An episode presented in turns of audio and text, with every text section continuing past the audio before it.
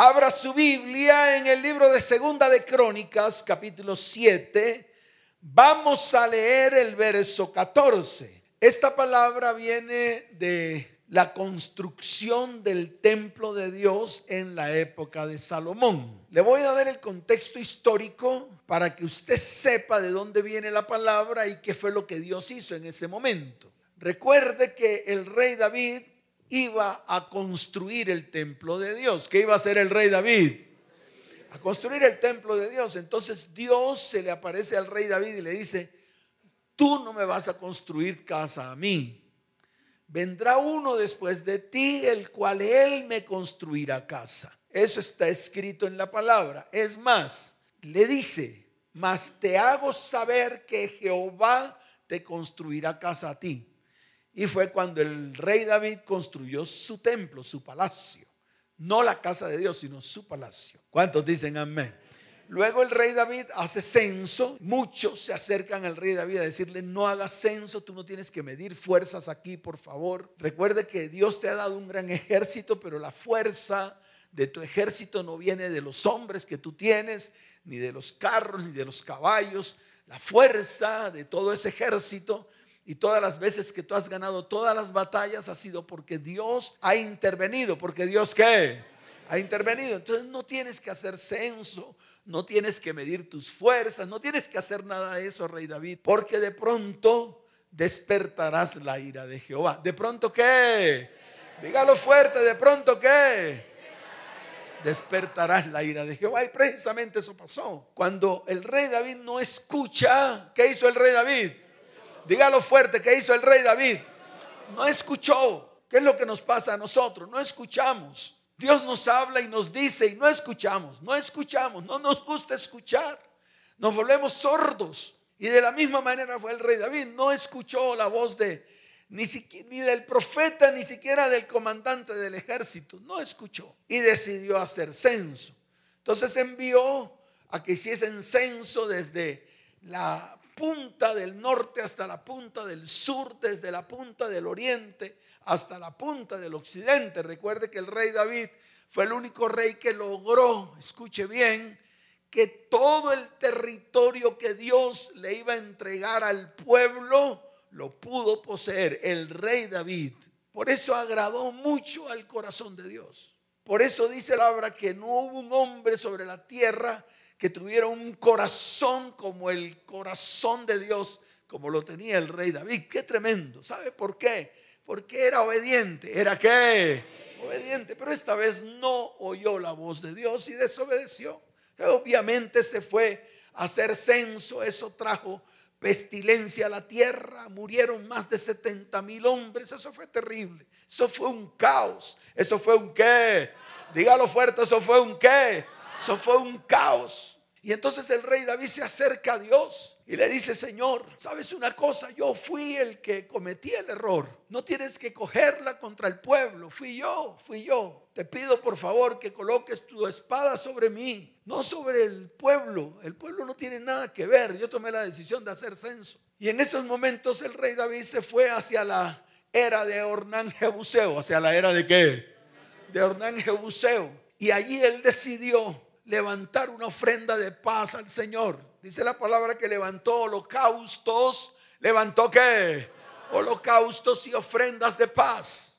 Quiere decir que levantó montañas de piedra, hizo un lugar para las ofrendas, hizo otro lugar para el sacrificio, sacrificó animales que en ese tiempo era la manera como se acercaban al Señor. La manera era a través de los sacrificios. Ya hoy hubo uno que se ofreció en sacrificio vivo delante del Señor. Y ese es Jesucristo. ¿Cuántos dicen amén? ¿Cuántos lo creen?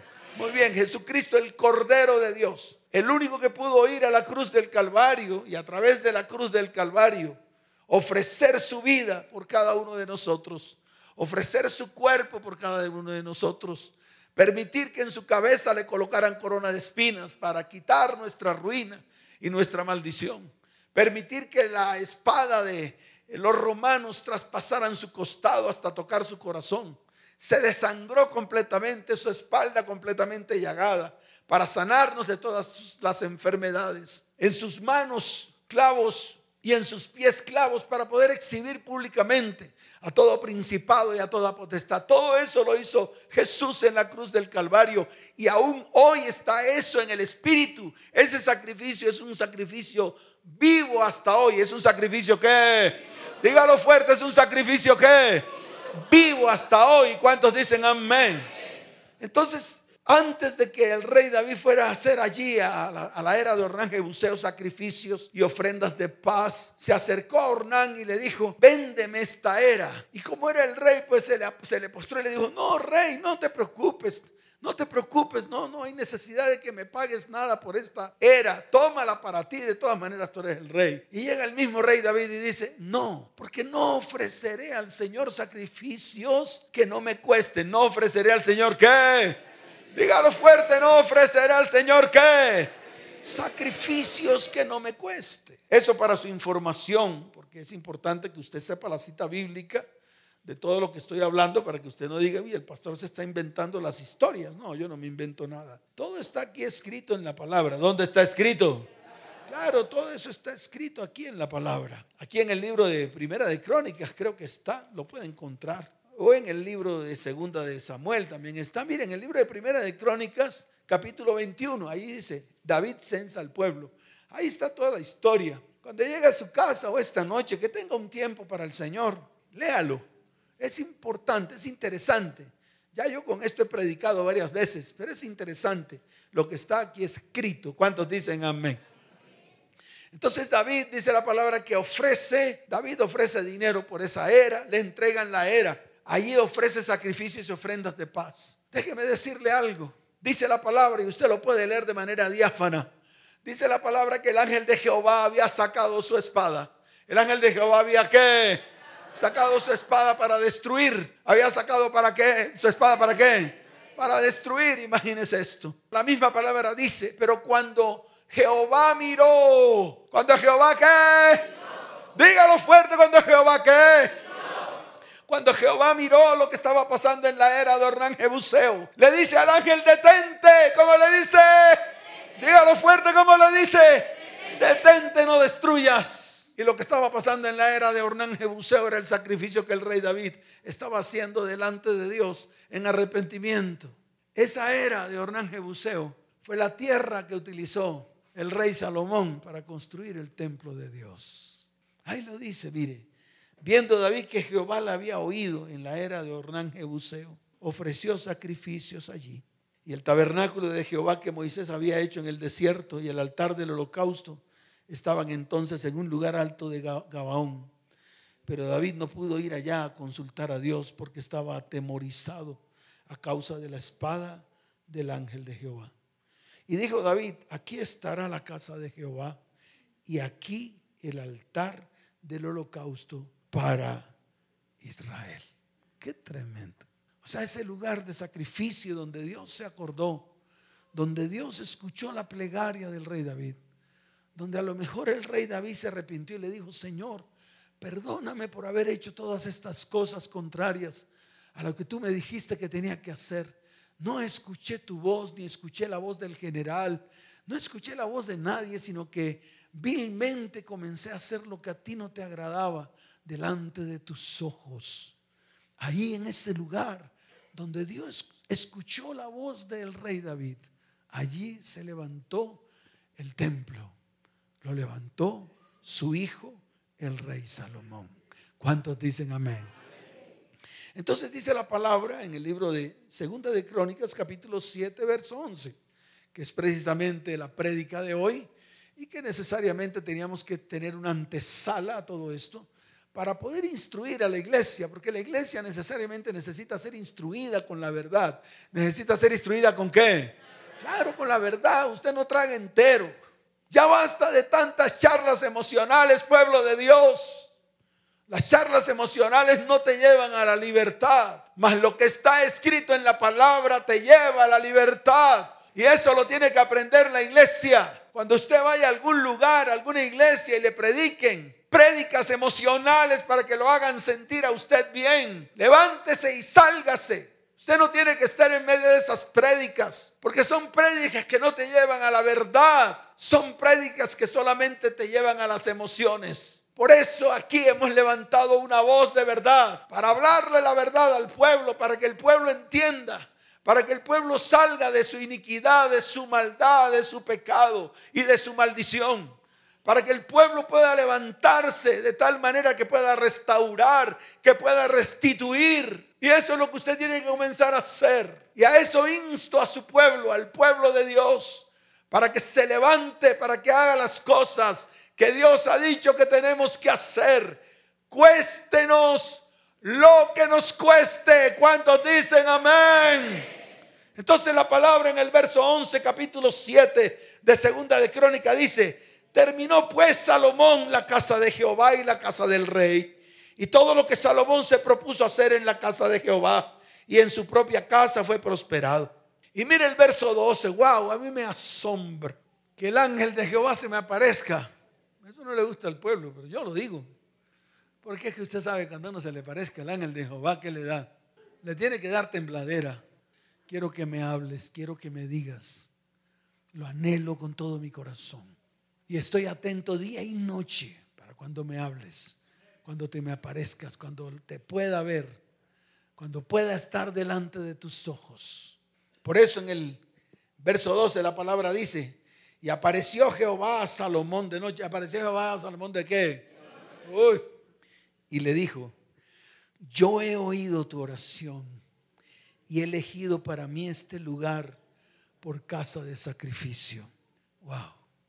Levante su mano derecha y dígale, Señor, este lugar es casa de oración, habitación de tu perfecta presencia. Es el lugar donde vamos a venir a clamar, donde nos vamos a reunir, hombres y mujeres, familias enteras, a clamar a ti y a darte gracias por todas las maravillas y todas las promesas cumplidas. Todas aquellas cosas que tú has prometido, las cumplirás y se harán verdad en medio de nuestra vida, casa, hogar, familia y descendencia. Porque este es el lugar que Dios ha elegido para que muchas familias sean restauradas, sean restituidas en el nombre de Jesús. ¿Cuántos dicen amén? Dele fuerte ese aplauso al Señor.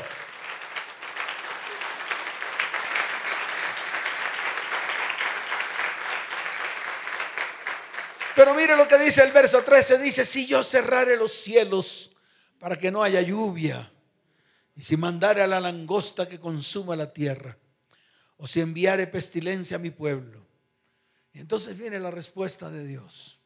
Verso 14 dice, si se humillare mi pueblo, sobre el cual mi nombre es invocado, y oraren y buscaren mi rostro, y se convirtieren de sus malos caminos, entonces yo oiré desde los cielos y perdonaré sus pecados y sanaré su tierra. ¿Cuántos dicen amén?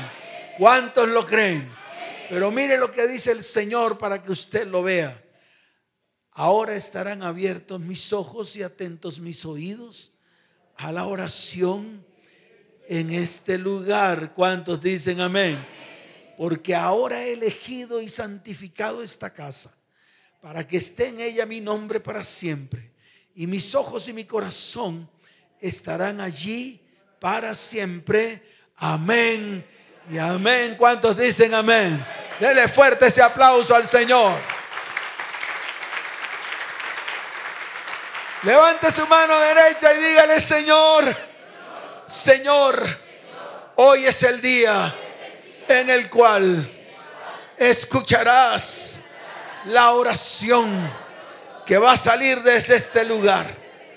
Porque tú dices en tu palabra, que están abiertos tus ojos, que están atentos tus oídos a la oración que va a salir de este lugar Porque tú has elegido y has santificado esta casa para que en esta casa esté tu nombre para siempre. Y tus ojos y tu corazón estarán aquí para siempre. ¿Cuántos dicen amén? Fuerte ese aplauso al Señor. El problema es que muchas personas, muchas familias, muchos hogares que creen en el Señor aún siguen batallando año tras año. Algunos con enfermedades, otros con accidentes, otros con divorcios, otros contra la pobreza, otros contra catástrofes en sus vidas, sus hogares, sus familias. Y por más que se esfuerzan, tanto en oración como en ayuno y como en rituales, algunos en obediencia a los hombres, otros porque lo hacen seguido de sus tradiciones, nada cambia ni mejora en sus vidas. El enemigo se ha levantado y ha levantado un ataque frontal contra vidas, contra las familias de la tierra y contra los descendientes. Satanás está utilizando la misma estrategia que siempre ha sabido utilizar. Satanás sigue levantando argumentos sobre vidas, sobre hogares, familias y descendientes, cuyo único propósito fue el mismo que declaró Jesucristo él vino para robar, para matar y para destruir. ¿Cuántos dicen amén? Pero el Señor dio otra confirmación. Dijo, yo he venido para que tengan vida y tengan vida abundante. ¿Cuántos dicen amén? Pero es necesario que nos volvamos a Él para poder tomar esa vida abundante. No podemos seguir como estamos. No podemos seguir con la religiosidad barata que andamos. No podemos seguir sentados en esa silla. Ahora tenemos que levantarnos, accionar, permitir que nos convirtamos en sacerdotes de Dios, no en hipócritas de Dios, no en mascarudos de Dios. Que eso está lleno el cristianismo barato de hoy, lleno de hombres y mujeres con máscaras. Y ya basta. Usted tiene que tomar decisiones firmes porque lo tiene que hacer por usted, por su familia y por sus descendientes, que a la postre es lo importante y es la tarea de lo que Dios nos ha mandado hacer. ¿Cuántos dicen amén? ¿Cuántos dicen amén? Por eso si usted la bendición, es necesario que rompa la maldición. Por eso tiene que tomar decisiones. Por eso tarde o temprano usted tiene que levantarse. ¿Y cómo lo vamos a hacer? Mire, el Señor nos ha entregado dos palabras, que son los argumentos espirituales que tenemos para derribar toda la maldición de nuestra tierra. Porque a la postre lo que se ha maldecido en nuestra tierra. Nosotros, yo le quiero decir algo, no soportamos una maldición en nuestro hombro. Ninguno de los que están aquí, ninguno de los que están aquí puede soportar una maldición de parte de Dios no lo aguantarían. Estuvieran muertos, no solo física, emocional, económica. Por eso es importante que nos levantemos hoy. Es importante. Esto no es un ritual más, esto no es una prédica más, esto no es una reunión más. Mire, yo no los traigo aquí a reunirlos, a, emocionarlos y a, y a, que ustedes se diviertan. No, yo no vengo a eso. Nunca hemos venido aquí a hacer eso. No tenemos reuniones, que reuniones de hombres para que los hombres se gocen, reuniones de mujeres porque le van a hablar a las mujeres, reunión de alabanza porque vamos a cantar y a cantar y a cantar y todos llenos de humo, las viejas mostrando sus caderas y moviendo su pelvis, llenos de vestiduras de esas de marcas, con, eh, con moco de gorila en su pelo, con luces, cámara, acción y todos medio robóticos. Y todo el mundo dice que levantando la mano, adorando a quienes, a los ídolos que están enfrente. Yo le quiero decir algo. Cuando yo los cito acá, que son los días martes y los días domingo, es para entregarles una palabra de parte de Dios, para que usted tome la decisión de que esa palabra se vuelva vida y se vuelva la verdad en su vida. ¿Cuántos dicen amén? No los traigo para divertirlos. Yo no los tengo que divertir a ustedes. Yo no soy un payaso, ni esto es un circo para que usted venga a divertirse a este lugar. Le vengo a mostrar las verdades de lo que usted está viviendo e incluso de lo que yo estoy viviendo. ¿Para qué? Para que tomemos decisiones firmes y vayamos delante de Dios. Antes de ir delante de Dios, le voy a mostrar dos cosas importantes que el Señor a nosotros nos ha entregado. Una de ellas, las promesas. ¿Las que Claro, las promesas, en la cual nos ha dicho que a través de ella va a bendecir vidas, va a bendecir hogares y va a bendecir descendencias. ¿Cuántos dicen amén? Una de ellas está en el libro de Malaquías capítulo 4 verso 6. Ahí está escrito que es la palabra que el Señor nos ha entregado. Él nos dice allí que Él hará volver el corazón de los padres a los hijos. Libro de Malaquías capítulo 4 verso 6. Pero no se queda allí. No se queda solamente el volver el corazón de los padres a los hijos. Pero no se queda ahí. Habla de volver el corazón de los hijos a los padres. Pero no se queda ahí. Hace de que tú tienes que volver tu corazón a Dios para que el corazón de Dios se vuelva a ti. ¿Cuántos dicen amén?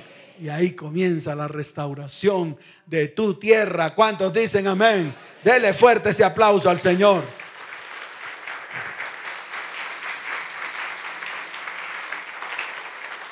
Y lo mismo nos dio una palabra en el libro de Joel, capítulo 2, desde el verso 18. No abra la Biblia, yo se lo leo. Dice, y Jehová solícito por su tierra. ¿Solícito por quién? Claro, por su tierra. Por la tierra de cada uno de nosotros, a la cual usted ha determinado que su tierra le pertenece a él. Entonces Jehová solícito por su tierra, solícito por la tierra tuya.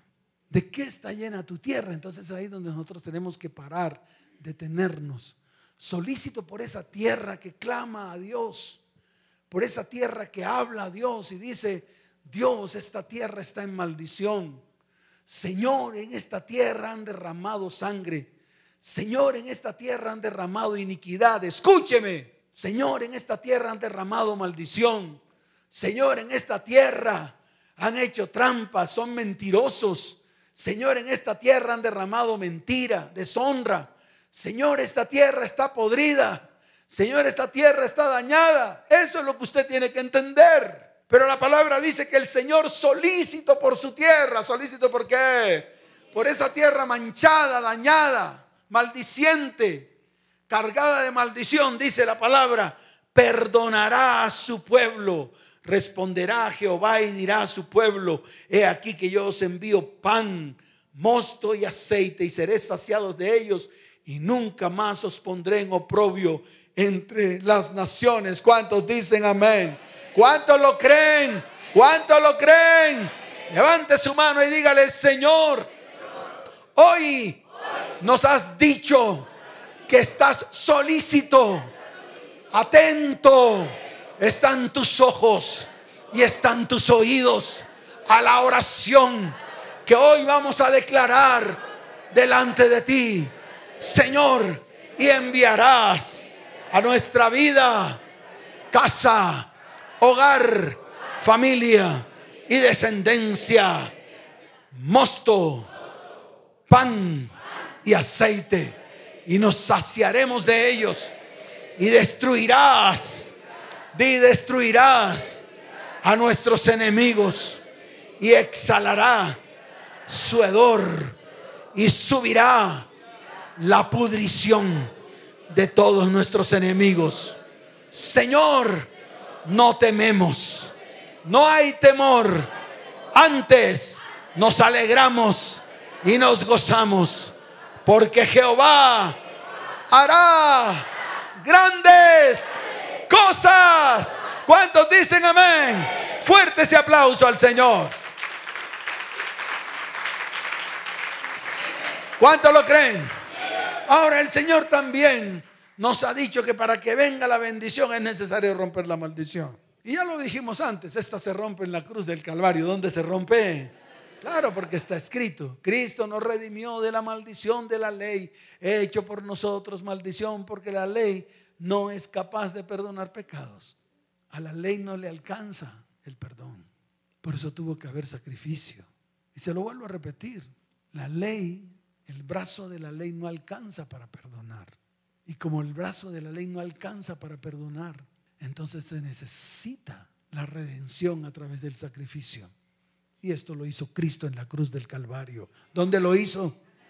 ¿Quién? Se acabó el lío. Allá Cristo llevó la maldición. Entonces tenemos varias herramientas, varias herramientas de donde agarrarnos para que hoy sea un día en el cual veamos las bendiciones de Dios en nuestras vidas y las respuestas de Dios en nuestra casa, hogar, familia y descendencia. ¿Cuántos dicen amén?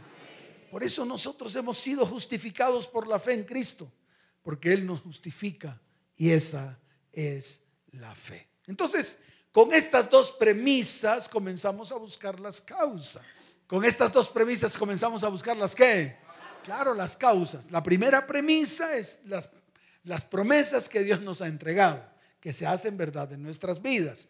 La segunda premisa es que a través de la, del sacrificio de Cristo, entonces rompemos toda maldición de nuestras vidas. ¿Cuántos dicen amén? Pero no podemos ser como hemos sido. El Señor, yo rompo la maldición. piña, Eso no sirve. ¿Sabe por qué? Porque las llagas de la espalda de Jesús producidas por el látigo romano fueron específicas. Cada latigazo multiplicado por tres es el número de enfermedades que padece el hombre. Entonces hay que ser específicos. Y eso usted lo tiene que entender. Por eso la yuca racacha piña no funciona. Esto de que yo le diga al Señor, Señor, yo me arrepiento, ay Señor. No, vea, como hizo el hombre de ayer. El hombre de ayer delante de su mujer le dice, Señor, yo fui delante del Señor y confesé mi pecado. Y después le dije a mi mujer cuál era mi pecado. Y confesé mi pecado delante de ella. Pero ya lo había hecho antes delante de Dios. Y lo más importante, nunca me volví como el perro vuelve al vómito, ni como el cerdo a su cieno, a cometer ese pecado. Y después declaró delante de su esposa ahí, le dijo, ¿y sabe por qué, pastor? Porque esta mujer que usted ve enfrente fue la mujer que yo le pedí a Dios. Así como es esta mujer, así se la pedí a Dios. Y Dios me la entregó como yo se la pedí. Por lo tanto, viniendo de parte de Dios, la mujer que me entregó, no voy a permitir que a mi vida ni a mi corazón entre otra mujer. Entonces fue claro. ¿Fue qué? ¿Cuántos dicen amén? Si le va a dar fuertes aplausos al Señor, dele. Aplausos al Señor.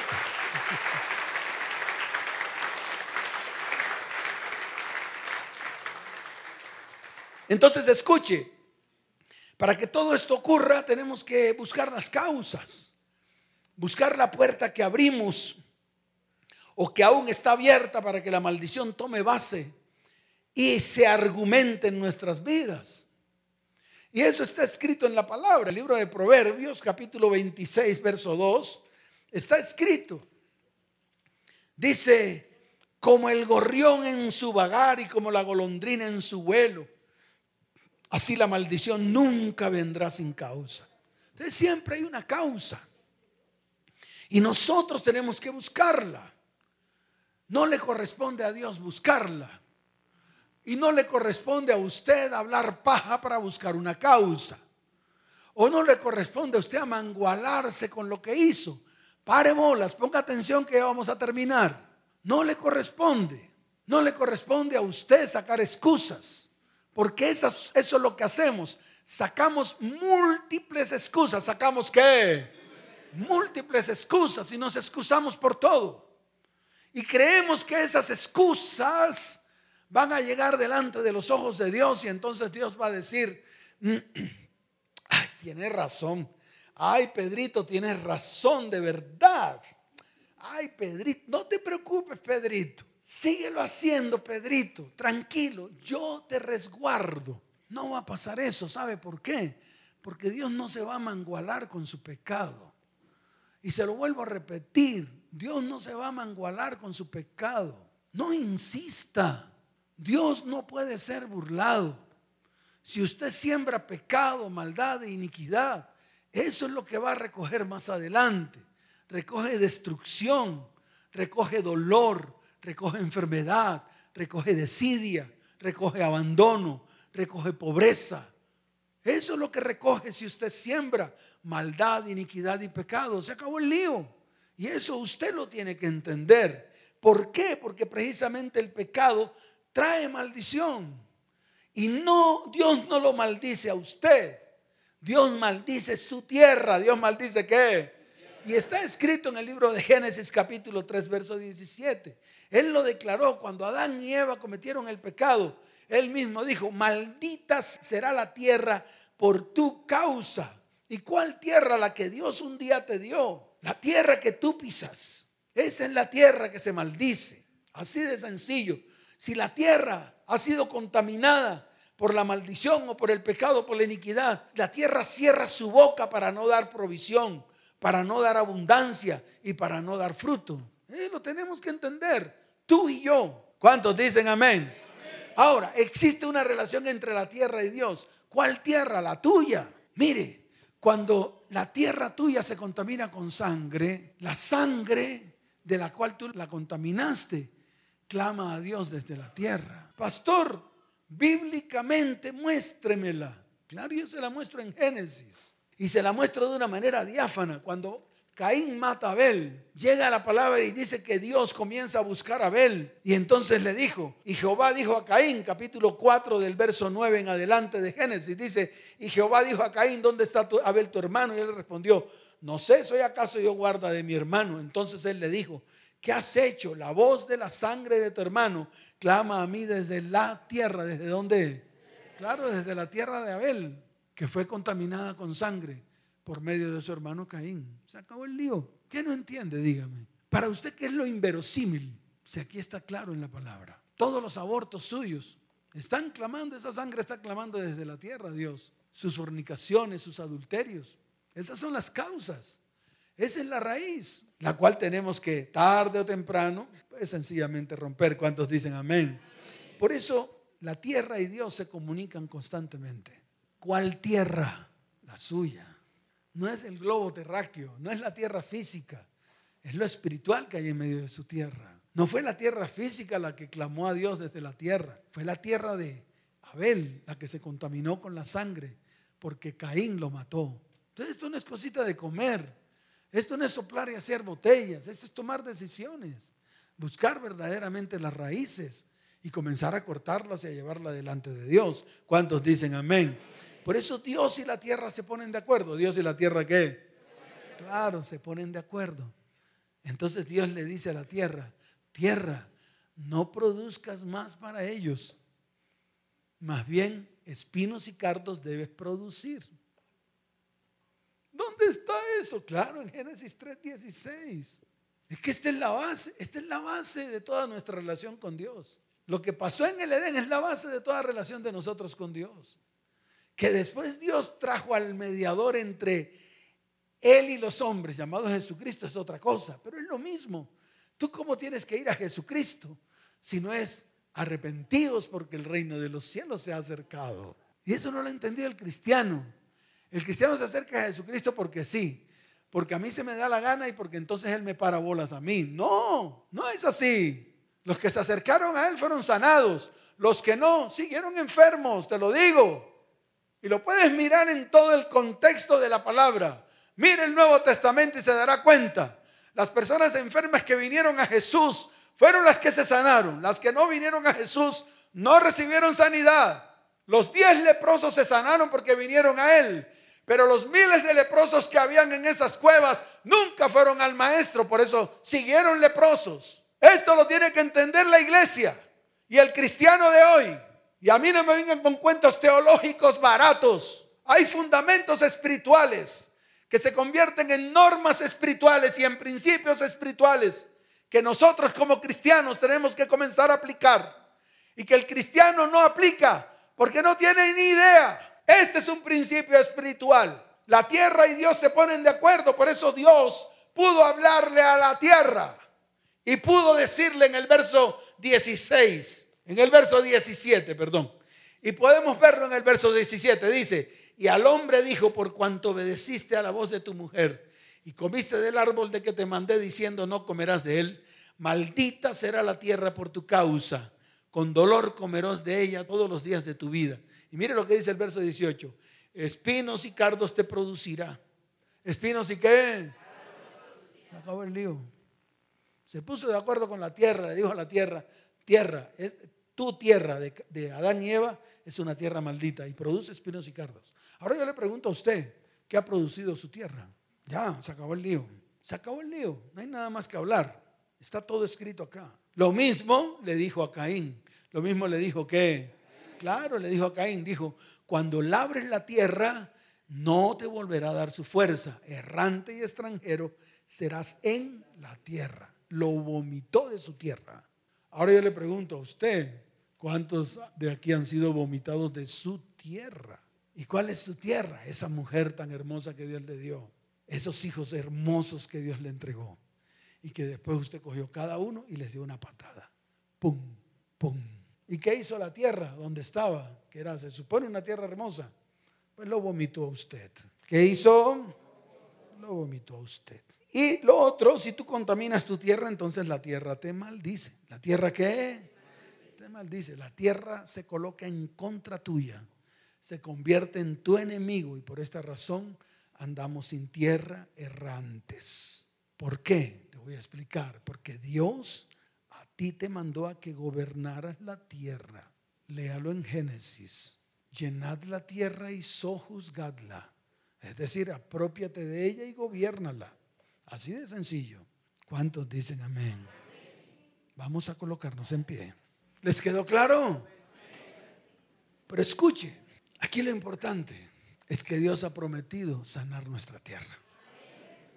Pase lo que pase, ocurra lo que ocurra, Dios lo ha prometido.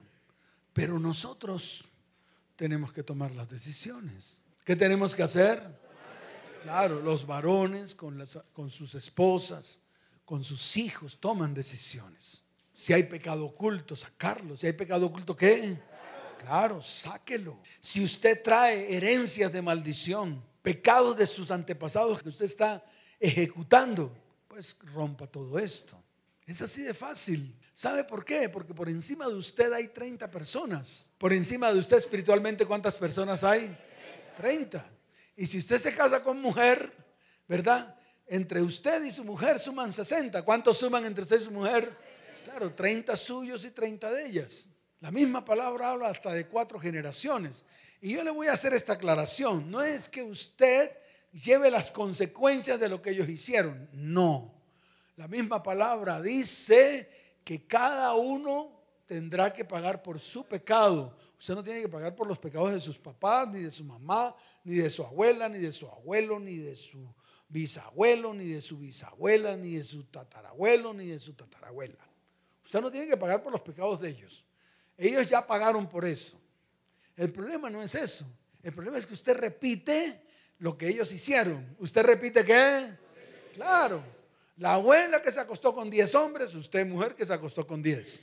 El abuelo prostituto, usted prostituto. El papá mentiroso, usted mentiroso. El papá tramposo, usted tramposo. Usted repite lo que vio hacer a ellos. Ahí es donde está el problema. Por eso el mismo Señor dijo, yo visito la maldad de los hijos. Yo visito, yo visito a los hijos para ver si están cometiendo las maldades que cometieron sus ascendientes. No es que usted lleve la carga del pecado de ellos, no, para que esto le quede claro. Es la repetición de la repetidera suya. Sus papás idólatras, usted idólatra. Eso es lo que ha pasado en nuestras vidas. Amén. ¿Cuántos dicen amén? ¿Cuántos dicen amén? Entonces, otras cosas que tenemos que romper es algunas cosas inmundas que hay en tu casa. El problema de todo lo que usted hace en esta mal llamada nueva era, de esos rituales para aflojar sus músculos, de esas piedras que les ponen, no son las piedras, es el ritual que hay ahí, el ritual espiritual, entiéndalo, entiéndalo para que usted no se vuelva religioso barato, para que usted sepa el fundamento. Es el ritual. Es todo lo que la vieja esa, cuando está colocando las piedras, comienza a, decir con su boca, la hechicería. Porque ya les enseñan eso. Y todo el ritual que hacen. Es eso, ese es el problema. Ahí es donde está el problema. El problema no es que usted se ponga piedras calientes para que le relaje los músculos y esté como todo tranquilo y groggy. No, ese no es el problema. El problema es el ritual. El problema es el qué. Claro, el ritual. Entonces ya le he dicho todo lo que tenemos que romper. Las palabras de maldición, las palabras de qué? Hechas por personas de autoridad. Llámese como usted se le dé la gana de llamarlos. Ya usted sabrá. Personas de autoridad a quien usted le dio autoridad. Ay, pero ya me separé de él. Pero en el momento en que estaba con él, ese man la cogió como violín prestado. Y le dijo hasta de qué mal iba a morir, porque tenía autoridad sobre usted. ¿Por qué? Porque usted le dio la autoridad. Cuando usted cede su cuerpo y le da autoridad a un hombre para que use su cuerpo, esa persona toma autoridad sobre su cuerpo. Eso lo tiene que entender. Y toma autoridad sobre su vida. Eso lo tiene que entender. Entonces, todo lo que se hablan y todo lo que se dicen, así sea bonito o así sea maldiciente o feo, afecta su vida. Y como fue hecho en el momento en que él, esa persona tenía autoridad sobre usted, entonces tiene que romperla. Porque no se rompe cuando usted se consigue otro marido, ni usted varón, no se rompe cuando se consigue otra mujer. Entonces se equivocó. Su vida cristiana es equivocada completa. ¿Cuántos me están entendiendo? Muy bien, lo están entendiendo. ¿Cuántos han desobedecido la palabra de Dios? Hoy Dios te pone a escoger entre la bendición y la maldición, entre la vida y la muerte, y te dice, escoge pues. Entonces hoy todos vamos a escoger. Usted verá que escoge. Pero cuando la escoja, sepa lo que escogió y póngalo por obra. Quiere decir que nunca más va a escoger la maldición y la muerte. Va a escoger la bendición y la vida. ¿Cuántos dicen amén? Muy bien. Pecados no confesados. ¿Pecados qué? O lo que yo llamo guardados y que después se convierten en ollas podridas. Y esas ollas podridas dañan su vida, su familia, su descendencia. Así de fácil. Y lo otro por adorar dioses falsos o por hacer prácticas ocultistas, cualquiera que ella sea, hechicería, brujería. Todo lo terminaba en. Hechicería, brujería. Eso, no sé. No sé si usted fue a brujo, si no fue, si se bañó con las siete, si no se bañó, si leyó horóscopo, si le, dieron la carta, el iris, si fue a magia blanca, magia negra, si lo pusieron en medio del fuego. No sé si es problema suyo. Usted es el que tiene que hallar la causa. Aquí han venido mujeres, ay pastor, es que mi mamá me llevaba del brujo. Ay, ¿qué te dijo el brujo? Me violó. ¿Y qué más te hizo? Mm, me puso sobre fuego. ¿Y qué más te hizo? Me puso como 200 velas alrededor. ¿Y qué más te hizo? ¿Y usted cree que eso se queda así? Espiritualmente hay una contaminación. Por eso le pongo ejemplos claros para que usted sepa. ¿Cuántos dicen amén? ¿Está listo? Vamos a quebrar esas maldiciones y vamos a confesar delante de Dios. ¿Qué vamos a hacer? Y entonces viene la oración de Segunda de Crónicas capítulo 7, que es donde nos vamos a humillar. ¿Qué vamos a hacer? Delante de Dios. ¿Está listo? ¿Lo quiere hacer o no?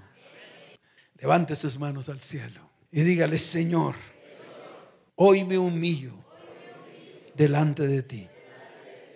En este lugar en el cual invocamos el nombre de Yahweh. Y en el nombre de Yeshua lo invocamos en este lugar porque está escrito si mi pueblo se humilla en el lugar en el cual invocan mi nombre. Y eso es lo que hemos hecho hoy. Y hoy levantamos oración y hoy buscamos tu rostro. Y hoy nos convertimos de nuestros malos caminos. Y hoy tú dices, Señor, ¿en qué hemos de convertirnos? Mas yo, Señor, tomo una decisión de convertirme. Y la única manera es arrepentirme de todos los pecados que he cometido delante de tus ojos y delante de ti. Señor, hoy humillo mi corazón. Hoy me rindo ante ti. Hoy anhelo que toda maldición en mi vida, en mi casa, en mi hogar y en mi familia sean rotas en el nombre de Yeshua, el Mesías. Padre, hoy es el día en el cual nos apartamos de nuestros malos caminos. Hoy es el día en el cual tomamos la decisión de la bendición y la vida y echamos fuera la maldición y la muerte. Hoy es el día en el cual tú dices en tu palabra que perdonarás nuestros pecados y sanarás nuestra tierra. Mas también dices que están abiertos tus ojos y atentos tus oídos a la oración que vamos a declarar en este lugar. Porque ahora has elegido y has santificado esta casa para que en esta casa esté tu nombre para siempre. Y tus ojos y tu corazón estarán en este lugar para siempre, porque hemos decidido andar delante de ti y hacer todas las cosas que tú me has mandado. Señor, Señor, confirma este pueblo como pueblo tuyo que ha tomado la decisión de venir delante de ti para pedir perdón, limpieza, sanidad, ruptura de los argumentos que el enemigo ha querido levantar contra nuestra vida, casa, hogar, familia y descendencia con el único propósito de destruir, robar, matar y acabar. Mas hoy, Señor, tú te levantas como poderoso gigante. Y el ángel de Jehová levanta su espada. El ángel de Jehová, el príncipe de los ejércitos de Dios se levanta hoy para derribar, para romper, para quitar, para arrancar toda maldición, toda iniquidad y todo pecado de en medio de nosotros. Padre, Padre, Daniel hizo una confesión. Hoy Vamos a hacerla nosotros.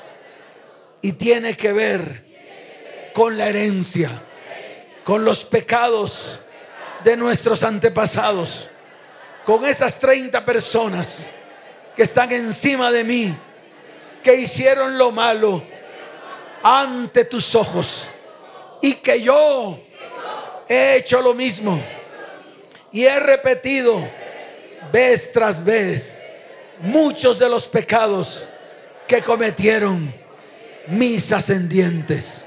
Señor, en el libro de Daniel, capítulo 9, desde el verso, desde el verso 16 en adelante, Daniel levantó su voz en medio en medio de su cautiverio y levantó su voz para orar delante de tus ojos. Inclina tu rostro allí donde estás. Inclina tu rostro. Y dile, Señor, aquí estoy delante de ti. Hoy quiero confesar los pecados de mis antepasados, los cuales yo también he repetido vez tras vez. Dígale, Señor, conforme a todos tus actos de justicia, apártese ahora tu ira y tu furor sobre nosotros. Señor, porque a causa de nuestros pecados y por la maldad de nuestros padres se levantan argumentos, se levantan argumentos contra nuestras vidas en nuestro alrededor con el fin de destruirnos. Ahora pues, diga, ahora pues, Dios nuestro, oye la oración con el cual clamamos en este día. Escucha nuestros ruegos y haz que tu rostro resplandezca sobre este lugar, el cual tú has escogido para escuchar, para ver, para oír todo lo que tu pueblo clama a ti por amor de tu nombre. Inclina, oh Dios mío, tu oído y oye, abre tus ojos y míranos, Señor. Míranos, Señor, porque no elevamos nuestros ruegos ante ti por hacerlo, sino porque estamos confiados de que tú eres un Dios justo, de que tú eres un Dios misericordioso.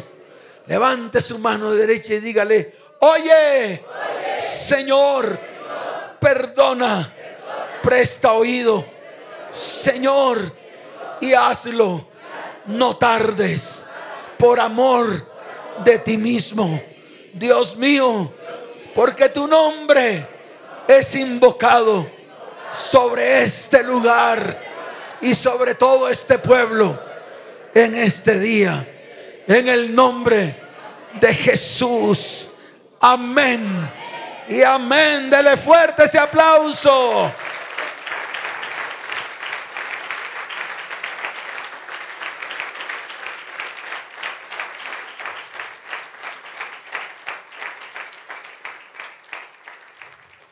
Ahora viene la oración sacerdotal. Algunos varones no tienen sus hijos acá. Algunas mujeres no tienen sus hijos acá. Algunas mujeres no tienen esposos en este lugar, porque tal vez sus esposos están en sus casas. No importa. Vamos a comenzar esta oración sacerdotal, los esposos sobre sus esposas. Amén. Luego los varones sobre sus hijos, estén o no estén. Amén. Y como hay muchas mujeres que no tienen esposos, pero están aquí, vamos a hacer la oración, las, las mujeres, por sus hijos, así estén o así no estén. Amén. ¿Quedó claro? ¿Están listos? Muy bien, entonces, primero los esposos sobre las esposas las mujeres se quedan quietas y luego los esposos o los hombres sobre los hijos. Ahí cuando hablo de hombres, hablo de hombres y mujeres. ¿Cuántos dicen amén?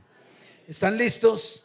Muy bien, la oración sacerdotal se encuentra en el libro de Números, capítulo 6, desde el verso 22 hasta el verso 27. No tiene que abrir la Biblia usted más bien esté atento a la oración.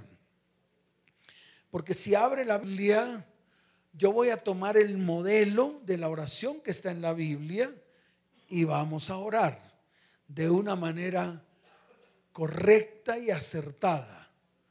¿De una manera qué? Claro y acertada. En otras palabras, de una manera sabia. Amén. Muy bien, coloque su mano sobre su cónyuge para los varones que tienen esposas en este lugar. Si usted, varón, no tiene su esposa en este lugar, sino que está en otro lugar, levante su mano y extiéndala. Lo mismo las mujeres, como no están los varones o no son cristianos, las mujeres van a desatar esa oración sacerdotal sobre sus esposos. ¿Están listos? ¿Cuántos dicen amén? ¿Cuántos lo creen? ¿Cuántos están listos? Levanten sus manos derecha al cielo y dígale, Señor, hoy es el día. Hoy es el día en el cual me levanto delante de ti.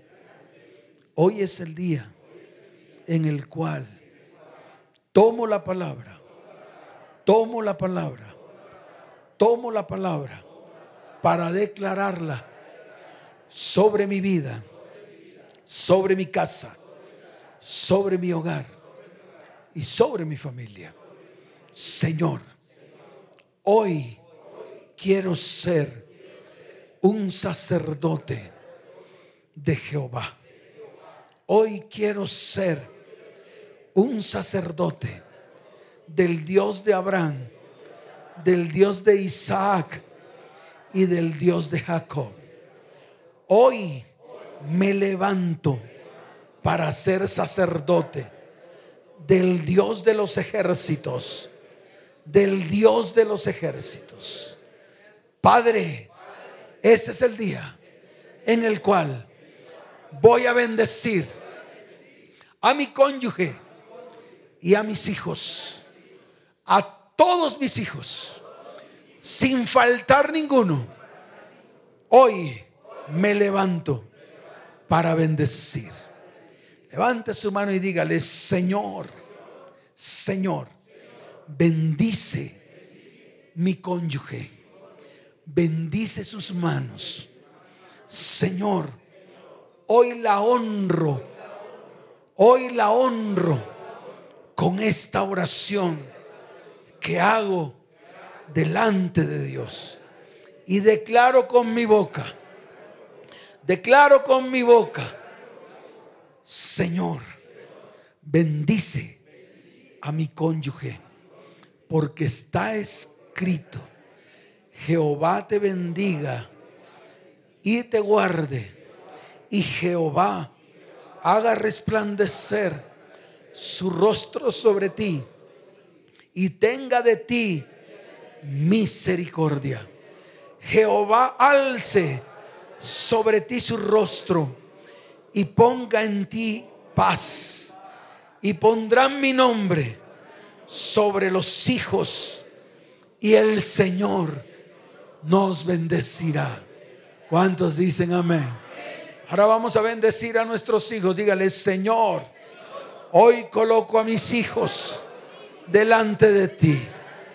Coloque sus hijos, diga sus nombres. Padre, yo coloco la vida de mi hija Andrea, de mi hija Laura, de mi hijo Luis, de mi hijo Juan. También coloco el nombre del esposo de mi hija Laura, Alejandro, delante de ti, Señor. Padre, y también coloco el nombre de la novia de mi hijo Juan.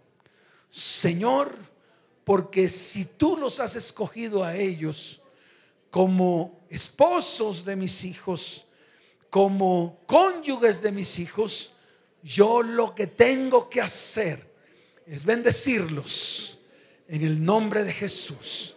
Y declaro la oración que está escrita en tu palabra. Jehová los bendiga y los guarde y haga resplandecer su rostro sobre todos mis hijos y sobre los que mencioné en este día. Y Jehová tenga misericordia de cada uno de mis hijos. Y Jehová alce sobre ellos su rostro y ponga en ellos paz. Y el nombre del Señor estará sobre ellos, mis hijos. Y el Señor, nuestro Dios, los bendecirá. Esto lo hacemos en el nombre de Jesús, para gloria y honra de nuestro Padre Dios. Amén y amén. Dele fuerte ese aplauso al Señor. Fuerte.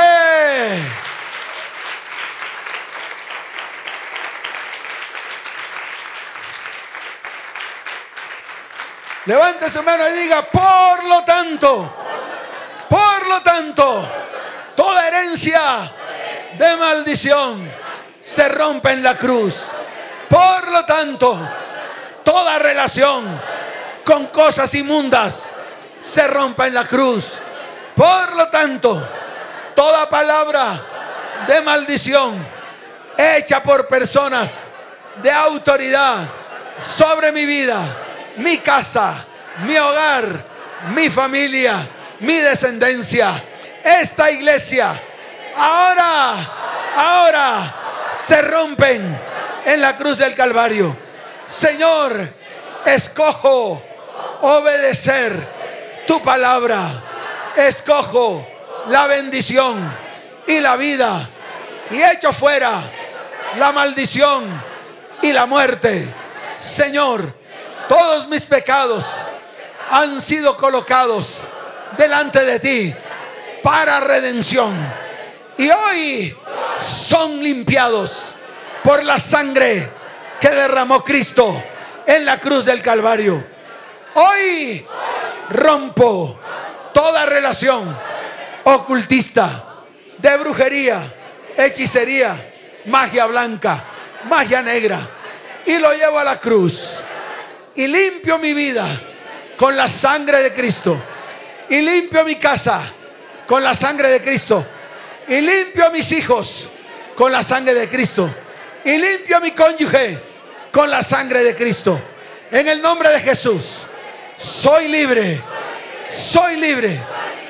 Paso de muerte a vida, de maldición a bendición.